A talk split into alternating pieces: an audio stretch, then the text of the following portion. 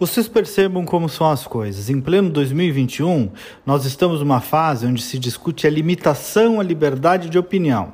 Tem uma série de fatos para demonstrar isso. Primeiro, uma delimitação proveniente das próprias big techs, que são as grandes empresas de redes sociais. Há uma pressão para que essas empresas privadas, sem lei sem nada, tenham o direito de limitar a liberdade de manifestação dos usuários. É como se o dono da fábrica do microfone respondesse pelas palavras que alguém disse nele, ou se o dono da fábrica do celular respondesse pelo conteúdo do que as pessoas falam. Parece meio esdrúxulo, mas é isso.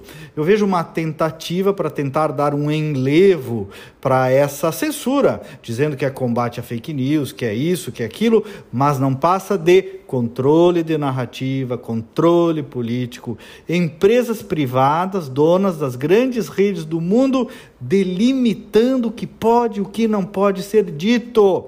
E tem socialista querendo que capitalista decida isso. Hoje é contra a direita, mas amanhã pode ser contra a esquerda.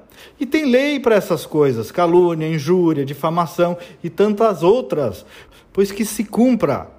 E aí, nós temos no Brasil hoje deputado federal, presidente do partido, presos por crime de opinião. Há pouco tempo tínhamos jornalista, blogueiro com conta caçada, conteúdos retirados no peitaço, e meio que tá tudo bem aí, tudo normal.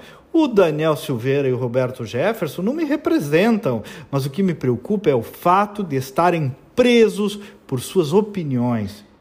E aí, então me diga uma coisa: como vão ficar aí os milhares de comunistas que ainda têm redes sociais? Sim, porque o comunismo matou milhões, ainda mata, mata de fome e mata por crime político. Durante a Segunda Guerra, o comunismo russo dizimou todas as minorias étnicas. E aí? Tudo bem então defender essa porcaria atualmente? Redes liberadas e com glamour para eles? Pois que digam, gente, suas mentiras, sejam elas da esquerda ou da direita, porque quando começamos a estabelecer tribunais públicos ou privados de censura de conteúdo, definitivamente nossa liberdade de expressão estará em risco. E é exatamente esse o caminho, por incrível que pareça, em pleno 2021 que estamos percorrendo. Adiciona meu número no WhatsApp, dá um oi por mensagem e pede para receber os meus comentários todos os dias aí no telefone.